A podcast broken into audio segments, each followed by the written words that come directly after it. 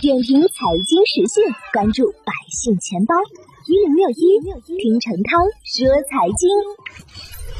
近日，相声演员孙越在微博上吐槽，称自己所购车险七月底才到期，但提前一个多月，已经有多家保险公司对他进行了电话轰炸。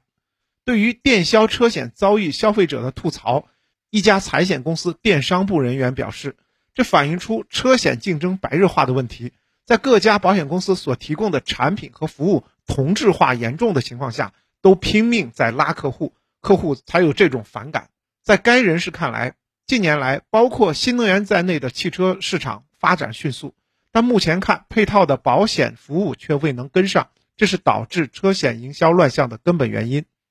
针对日益增加的电销扰民投诉，原中国保监会在二零一三年初下发关于规范财产保险公司电话营销业务市场秩序、禁止电话营销扰民有关事项的通知，首次将电话扰民投诉情况作为电销业务监管的重要指标。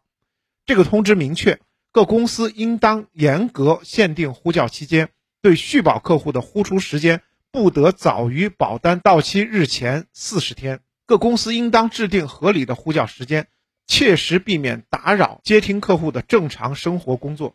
各公司对明确表示不投保或拒绝继续接听电话的客户，应对其电话号码进行屏蔽，并与行业共享禁呼名单。各公司都不得再次呼出。根据监管规定，对于违背客户意愿反复拨打、强行推销。骚扰客户、态度恶劣等情形，加大处罚力度。一年内投诉两次且查证属实的，将责令公司限制对新客户的呼出业务三个月。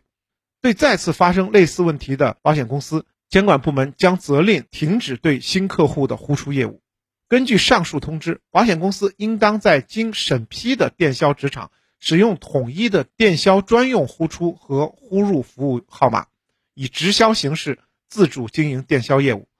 不过呢，现在有很多车主也表示，自己接到的电话均是手机号码，而非保险公司的电销号码。也就是说，很多保险公司业务员其实绕开了这个规定。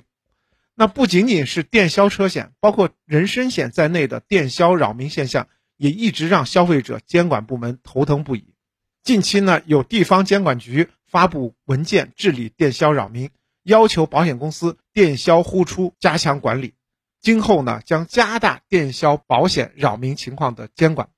点评财经时讯，关注百姓钱包，我是程涛。